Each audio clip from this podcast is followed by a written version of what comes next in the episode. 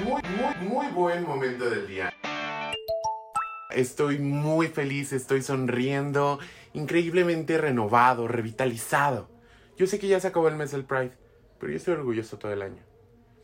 En el más acá está Omar. ¿Quién es el más allá? Hermana, en el más allá vibrando altísimo como tú está Sam. Muy feliz, muy feliz porque nos pueden volver a escuchar y muy feliz por haber vivido otro mes del Pride a tu lado. Te amo. Te amo más.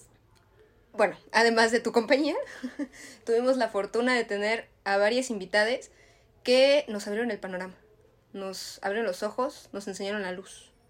Verdaderamente tuvimos conversaciones increíbles, conversaciones exquisitas, que me encantaría que habláramos más adelante. Pero hermana, primero dime, ¿cómo sentiste este mes del Pride? No, permíteme, hermana. Voy a poner un punto aquí, tantito, un paréntesis, dices tú. Para agradecerles desde el fondo de mi corazón a todas las invitadas que tuvimos este mes. De verdad, escucharles fue precioso, tenerles aquí fue una maravilla, fue la experiencia de mi vida. A todos y cada una de ustedes, gracias. Gracias por venir, por abrirnos su corazón, por brindarnos sus experiencias y por estar dispuestos a, pues es que sí, de cierta manera ponerse vulnerables. No, definitivamente. Sí, porque abres, abres muchos espacios de tu vida y de tu alma que si bien estás acostumbrada a decirles a tus amigues, no estás tan acostumbrada como a hablarlo para empezar en una cámara y luego con el contexto de no habernos visto en muchísimo tiempo. Pues una grabadora, ¿no?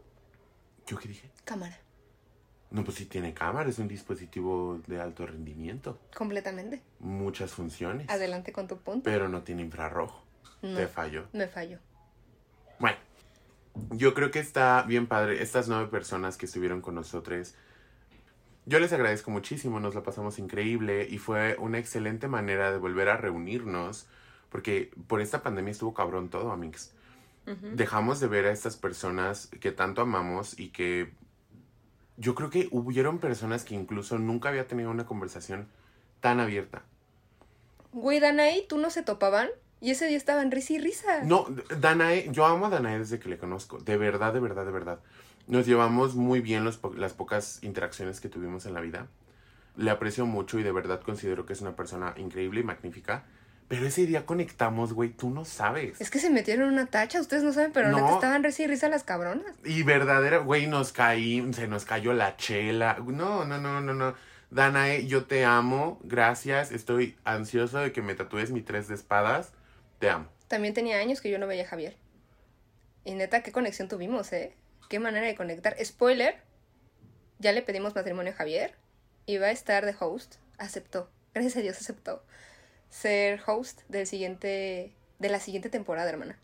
Entonces ahí les avisamos. Esto es para, pues, ampliar panoramas, ¿no? Para tener más experiencias, porque Omar y yo somos uno mismo, pero pues justo por eso nuestras experiencias son muy limitadas y creemos que, o desde un punto en la primera temporada, creímos que era bueno tener un tercer invitado, tercer, un tercer host. Y fíjate, o sea, ya lo dijiste, llevamos pensando en esto un ratote. Y qué padre, porque es como si hubiera caído del cielo. Si hubiéramos hecho audiciones, fórmense para el equipo, anótense en la lista, jamás, jamás hubiéramos tenido ese nivel de conexión que tuvimos en ese momento.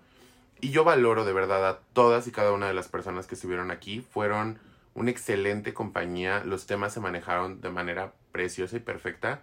Pero hay algo, siempre hay un clic, Vamos a hacer el trío perfecto. como los panchos, Como los tres tristes tigres.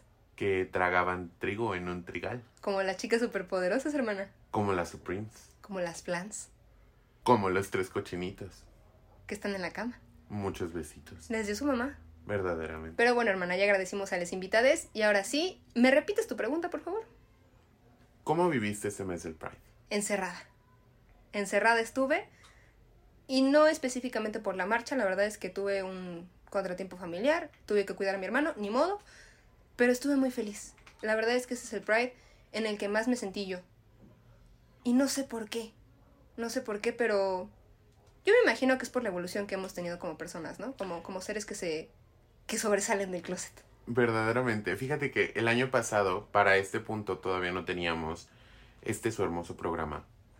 Pero estuvo tanto tiempo pensado, estuvo tanto tiempo ahí en el archivo. Horneándose. No, verdaderamente. O sea, ¿cuántas veces lo platicamos y lo planeamos y lo movimos de una y de mil formas? Y, y recientemente se dio. Y yo creo, honestamente creo, que esta serie del Pride a mí me hizo sentirme mucho más orgulloso y mucho más en contacto con la persona que soy. Al hablarlo con, contigo, que tú sabes que yo te amo por la vida y que podemos hablarlo así haya una grabadora prendida o no. Y con todas estas maravillosas personas que estuvieron en el programa, mientras yo hablaba, mientras yo expresaba mi punto, mientras las otras personas expresaban sus opiniones, a mí me venían a la mente y al corazón tanto dagas como corazoncitos. Y me daba yo cuenta de más y más cosas de mí. Y que honestamente somos una comunidad porque sí pasamos por las mismas cosas. Porque sí nos tenemos que enfrentar constantemente a los mismos demonios. Y pasar también las cosas padres. Yo creo que a mí me daba un poco de miedo, no sé, y te lo tengo que confesar, que esto fuera un programa donde termináramos quejándonos. En un mal sentido. Donde termináramos victimizándonos de todas y cada una de las cosas que nos ocurren. Pero sabes qué? Que gracias a ti y a tu único punto de vista, y verdaderamente también gracias a mí, ya que soy perfecta. Verdadera. mm. y muy modesta. Y verdaderamente gracias a ti y a No, tu increíble... No, no. Verdaderamente gracias a ti y a tu increíble punto de vista.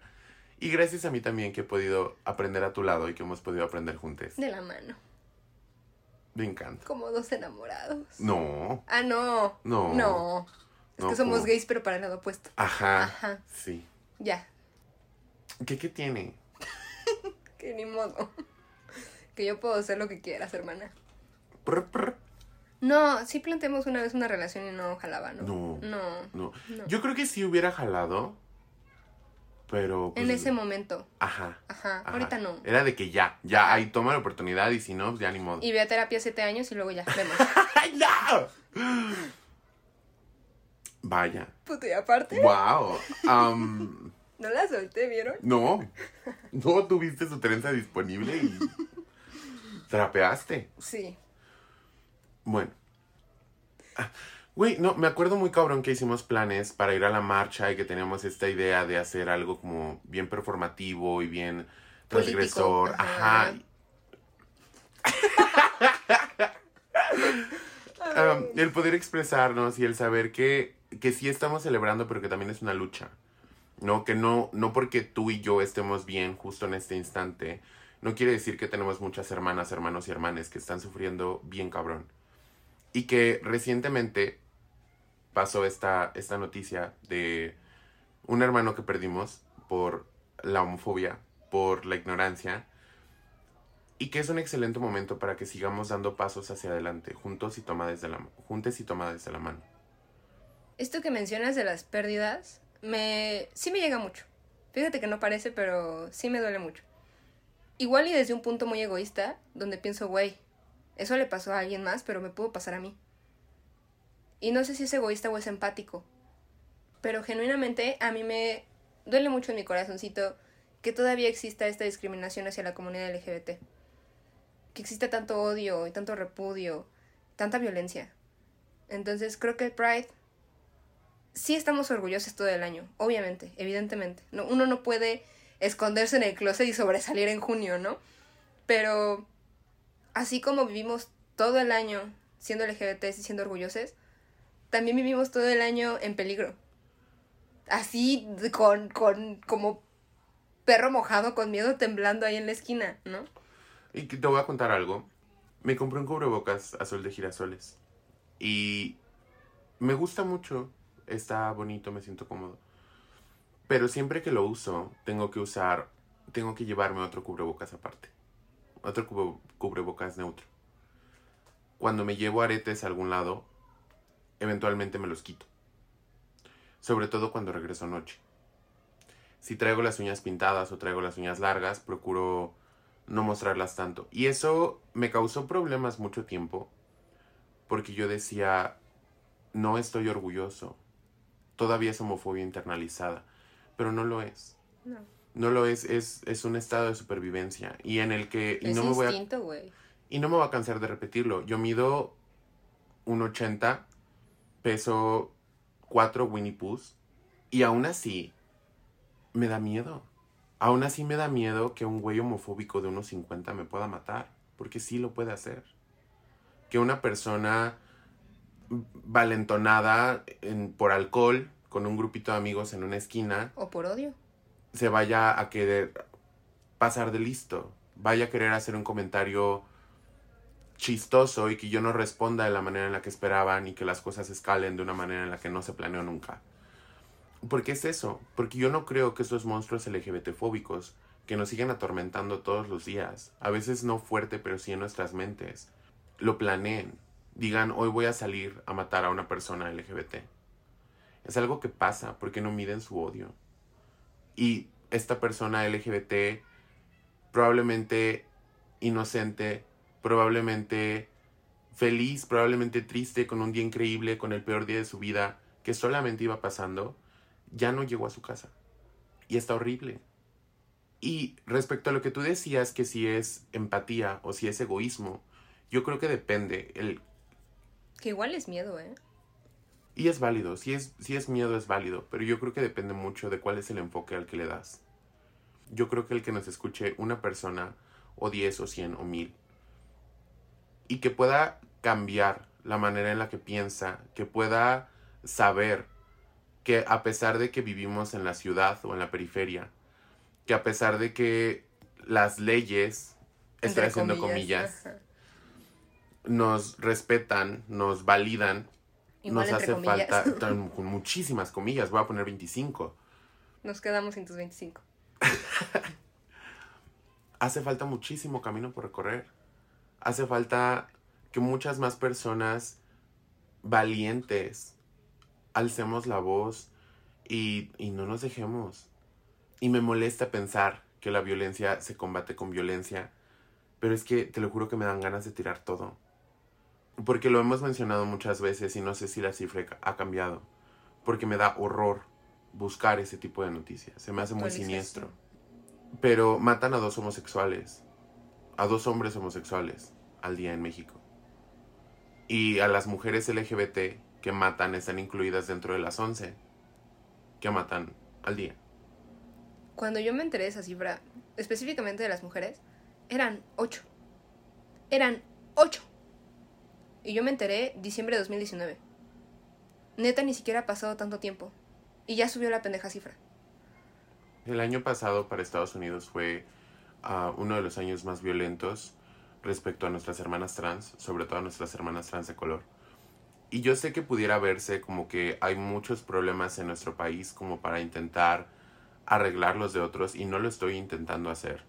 Yo no soy la Madre Teresa de Calcuta ni soy Nelson Mandela, pero sé que si podemos identificar esos mismos problemas o esas mismas tendencias en otros países, en el nuestro, entonces vamos a poder reaccionar mucho mejor. Yo creo que en todos los países hay un callejón por el que inevitablemente tienes que caminar en la noche.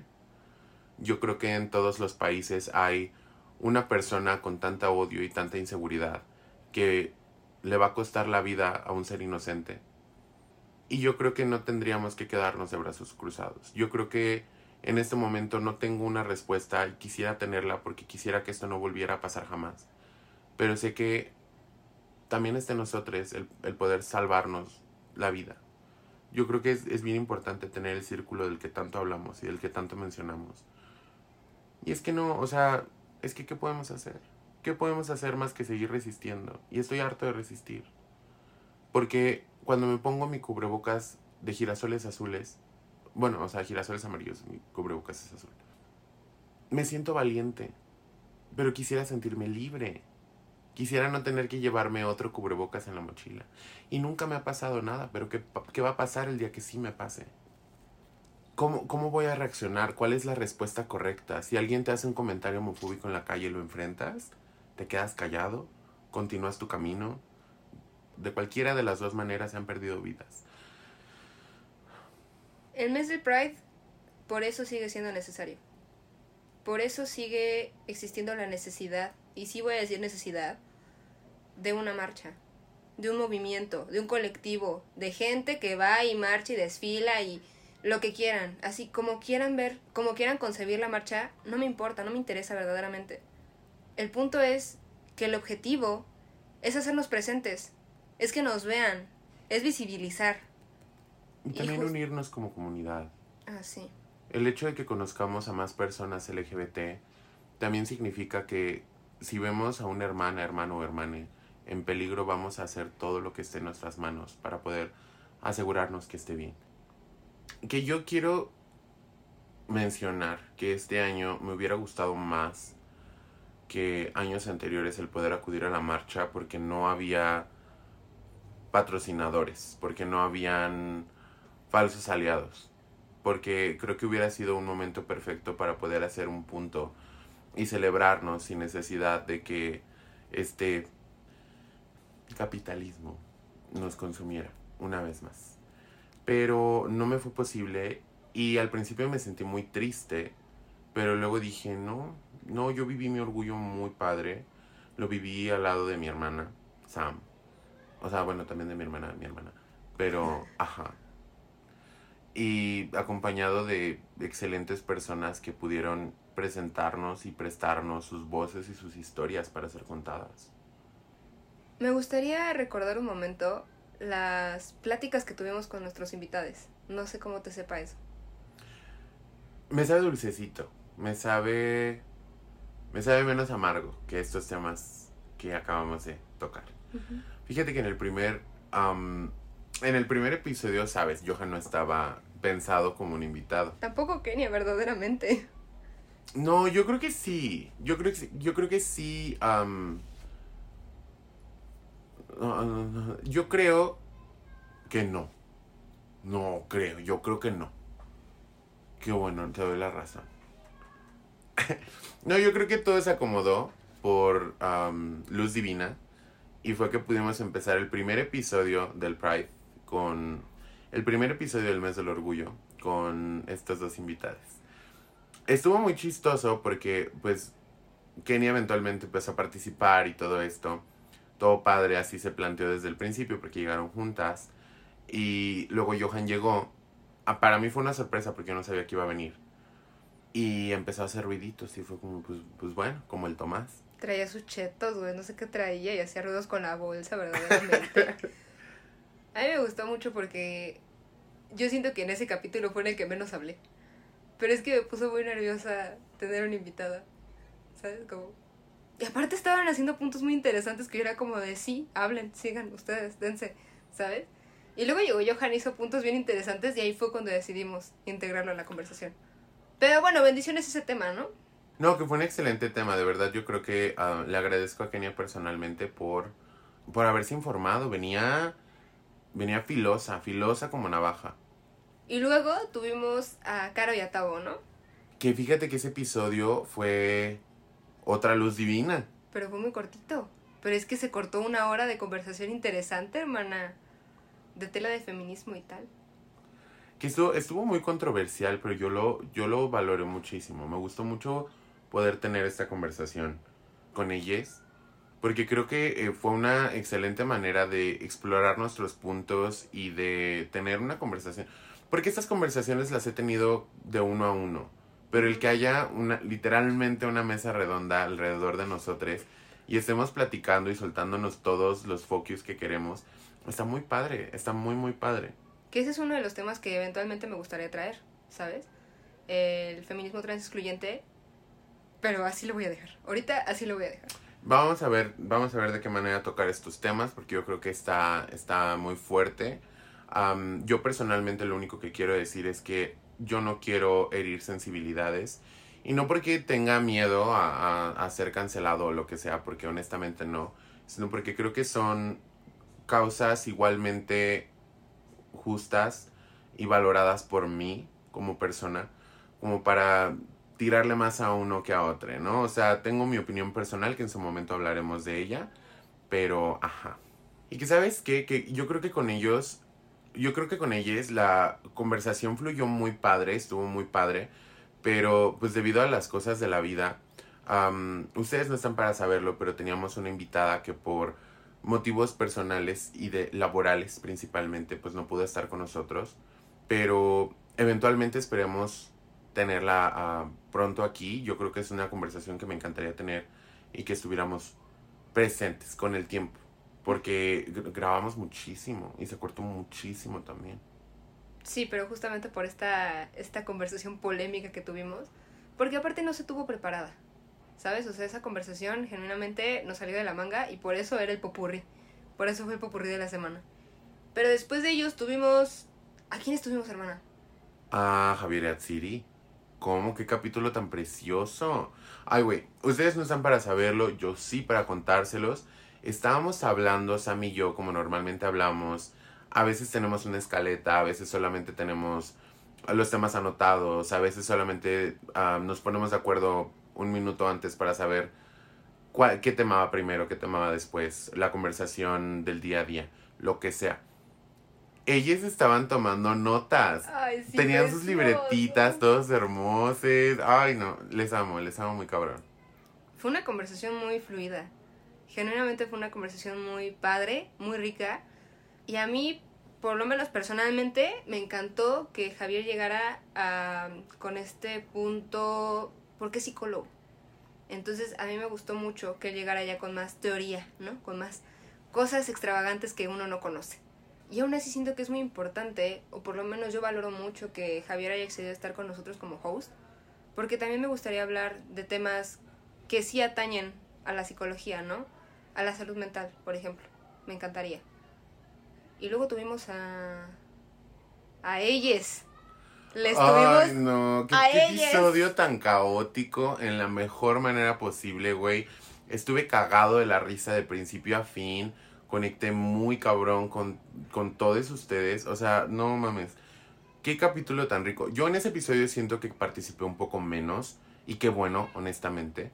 Porque Era conversación de no binarias. Sí, sí, sí, o sea, imagínate la conversación, el tema es no binarias y ay, ahora yo, la chica cis, les voy a decir qué pedo. La sí binaria. Ajá, la, ajá, la 0 y 1.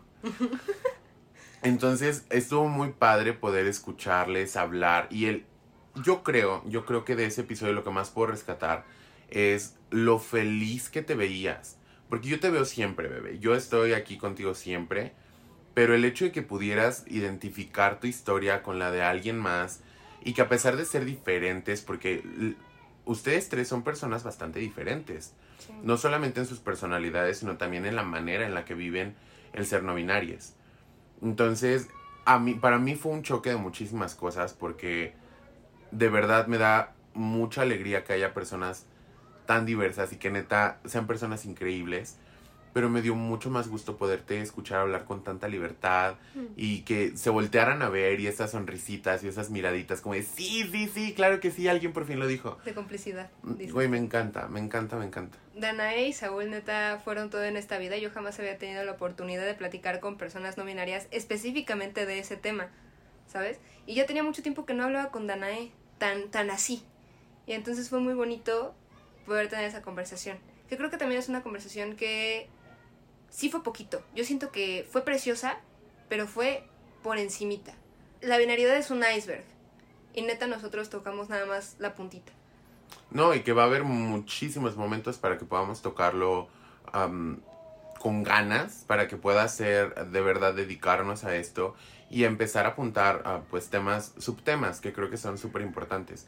Yo creo que en ese episodio Danae y yo debimos habernos ido al rincón, como las que siempre están haciendo ruido, porque qué grosería verdaderamente. Tres veces les dije a lo del grupito de allá atrás que se separaran, neta.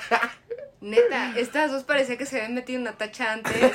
Y Saúl y yo estábamos con cara de güey que compartan. No, güey, pero es que Danae estaba, o sea, Danae estaba en su pedo.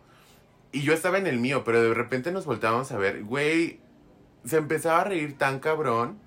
Y es que ella tiene una energía bien cabrona, está como bien, no sé, vibramos al mismo, al mismo ritmo. ¿Sabes cuántos intentos de despedida hubo? Los conté.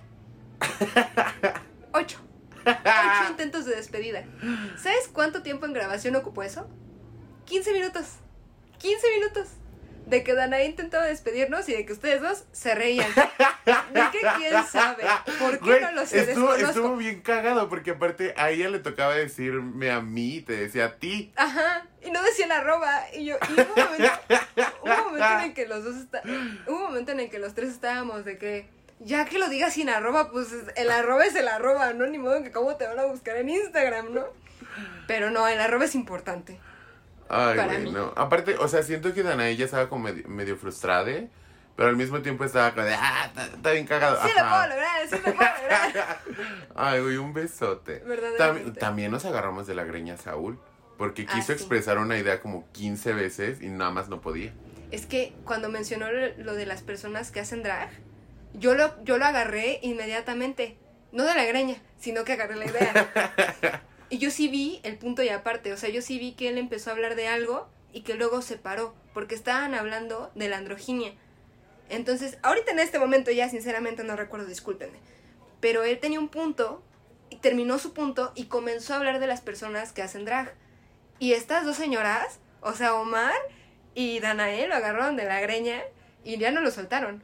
Pero ahí empezó el asunto de, pro- de la problemática con Saúl. Lo que se me hizo muy cagado es que Saúl estuvo todo el episodio hablándole de ella a Danae. Y al final, Recuerde que sus pronombres son ella, muchachos. y ya, ahí sí, ahí sí lo agarré de la greña. verdaderamente. Pero bueno, para cerrar con broche de oro tuvimos al éxito. Este es un precioso momento, hermana, para hacer un paréntesis. Porque yo cuando estaba editando la grabación, dije, pues ya no lo puedo quitar. Ya no le puedo hacer nada, ni modo que le edite, ni modo que le vuelva a grabar ahí sobre, sobre mi voz, ¿no? Se va a escuchar el parchezote. Cuando fuimos bifóbicas. Hermana, sí, pero es que ¿saben qué? Es que mi hermana y yo entendemos a qué nos referíamos Ajá. con lo de la etapa de ser bisexual. La bisexualidad no es una etapa, no es algo por lo que una persona homosexual pase y luego ya, sea gay, ¿no? Creo que en ese momento no nos dimos cuenta y es que verdaderamente es una cosa interiorizada inconsciente de, de decir esto de yo también pasé por la etapa bisexual o yo tuve esa etapa bisexual. No, a lo que yo pienso, por lo menos yo me quería referir, es que pues yo también utilicé el ser bisexual para no ser tan repudiada como lesbiana, ¿sabes? No, y es que está cabrón porque sí es un mecanismo de defensa. O sea, de nuevo, sí es algo como con lo que, de alguna manera, aunque tonta, te hace sentir más aceptade. Entonces, ah, no lo recomiendo, no lo hagan amigues y ojalá que nunca jamás sea necesario. Pero sí, no fue intención completa de ser bifóbicas, nada más, pues se- se nos salió. Upsi, upsi, upsi. Verdaderamente. Pero ese episodio me encantó, fue muy bonito. Y tuvimos una conexión personal fuera de grabación con, con el éxito que yo agradezco desde el fondo de mi corazón, verdaderamente. que tenía muchísimo tiempo que no hablaba con ella y que no pues conectábamos justo de esa manera. Platicamos muchísimo y de muchísimas cosas. Los temas estuvieron bien bonitos y bien variados. Le mando un abrazo muy cabrón. También con él tuvimos una conversación bien interesante, pero que neta sí de... Pero era bien interesante, hermana, pero dejaba la grabación bien larga. Y nuestra plataforma no soporta, no soporta tanta genialidad, entonces se tuvo que cortar, pero ya le invitamos a que venga a retomar este tema, largo y tendido, los 45 minutos de grabación que tomó eso, eh, sobre educación sexual para personas LGBT. Spoiler, nuevo tema, bendiciones. no y está está increíble está increíble yo creo que vamos a empezar como a darnos tiempo a estar tú y yo también a disfrutarnos a hablar bonito precioso a tener invitades también vamos a campechanearlo así le dice Pues es que yo creo que este espacio comenzó siendo para ti para mí, pero de una manera muy personal, ¿sabes? Como tú y yo platicando porque nos extrañábamos, porque yo tenía inicios de depresión, porque tenía inicios de ansiedad, tú ya estabas a la mitad del camino de ambas. Em, y la cuarentena verdaderamente nos sentó muy mal, pero no, no me acuerdo si ya lo mencionamos, si estuvo fuera de grabación, si no sé, no me acuerdo, no sé. Pero esto empezó como un proyecto en la cabeza de un par de adolescentes que estaban fumando en el Ágora de Tlatelolco. Y empezó como un proyecto audiovisual que se iba a llamar G-Mates. ¿Por qué? ¿Quién sabe? Creo que la G era de gays Ajá. y Mates porque pues somos cuates, ¿no? Excelente nombre. Verdaderamente, hermana. Y tal vez, tal vez en un futuro pueda ser audiovisual, tal vez no, pero mientras tanto estoy feliz de que esto ya no sea para ti, para mí, sino que ya sea un lugar donde pueden estar más personas, que más personas lo escuchan. Afortunadamente muchas personas se unieron a nosotros durante este mes del Pride. Está padre, ¿no? Que, que tú también mencionas mucho esto de, pues si son dos o si son una, si son cien, no me importa. Y me quedé pensando en eso y genuinamente a mí tampoco. Simplemente quiero que llegue a las personas que tenga que llegar. Exacto, porque mira, puede escucharnos. Voy, a, voy a hacer un Lady Gaga. There could be 99 people in a room. Um, puede escucharnos solo una persona, pero si a esa persona le cambia el día, güey, con eso. Que le hagamos un buen momento del día. Ah, Aparte también creo que tenemos la fortuna, hermana, de tener amigas tan cool. ¿No? Por ejemplo, primero que nada Jenny, ¿no? Nuestra productora. Que nos ayuda con la introducción y con los cachitos que ustedes escuchan de, de memes en audio. Y nos encanta y bendiciones y besos allá en casa, Jenny, sé que lo escuchas. Porque pues tienes que escucharlo verdaderamente, ¿no? Pero... Pero también es una chava muy talentosa y pues también tiene su podcast, ¿no? Está padrísimo. Las Brujas Sí. del Olimpo. Muy padre, muy padre. Con un grupo de amigas está muy bonito, la neta. que yo creo que los temas están igual de interesantes y ojalá que le esté yendo igual o mejor que a nosotros. Verdaderamente. Y bueno, a lo que me refería con este círculo de amigas tan bonito, tan increíble, es que todos están llenos de talento, de cosas bonitas que brindar al mundo. Y pues nada más, nada más me hace pensar y me hace recalcar y me hace saber nuevamente que la comunidad LGBT es un mundo precioso, es una cosa bien bonita y que está llena de personas que, que brindan mucha luz al mundo. Y bendiciones. Y que los heteros soporten. Si eres heterosexual, ni nos escuches. A menos que seas morra, morre o vato trans. Sí, sí, hermana, sí. Bueno, si una persona hetero nos escucha y es para educarse, yo jalo. Que yo creo que sí se vale, pero es que, que fíjate que tengo opiniones contrariadas porque por una parte estoy feliz de que haya más personas, estoy feliz de que haya más hombres heterosexuales queriendo deconstruirse y queriendo aprender, pero por el otro lado no soy escuela. Y no le debemos explicaciones a nadie, no tenemos que educar a nadie verdaderamente, pero eh, pues ya es conversación personal, ¿no? de todas formas va a quedar en la grabación. Pero también creo que pues este es un espacio público, güey.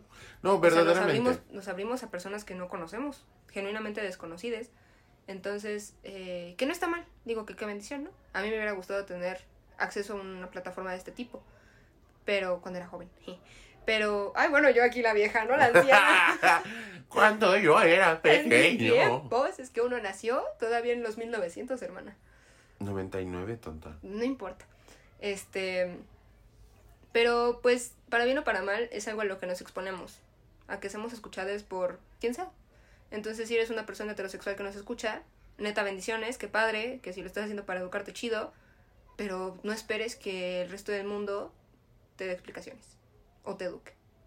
Ay, güey, me encanta tener conversaciones contigo de este tipo. Me encanta podernos abrir, podernos estar viendo todo el tiempo a los ojos y decir, sí, sí, yo también hubiera dicho eso. Está bien padre, neta, nuestra química es inigualable. Y ojalá no te enamores más de Javier que de mí. Te prometo no enamorarme más de Javier que de ti. Y al contrario, pues, pues que los tres que tiene. Dice la que le propuso matrimonio a Tsiri. Ay, Hatsiri, vuelve. No, Atsiri también estaba muy, muy en mente para hacer un cuarto host, pero pues por cuestiones personales no se pudo. Y cada vez que podamos la vamos a invitar, igual que al resto de los invitados, verdaderamente. Sí, sí, sí, sí, sí, sí. Aparte me gustaría que por- pudiéramos probar nuevas combinaciones, que pudiéramos traer... am, Mezclarlos, dices tú. sí, pues somos una licuadora. Verdaderamente. No, y además de mezclarles, traer a más personas.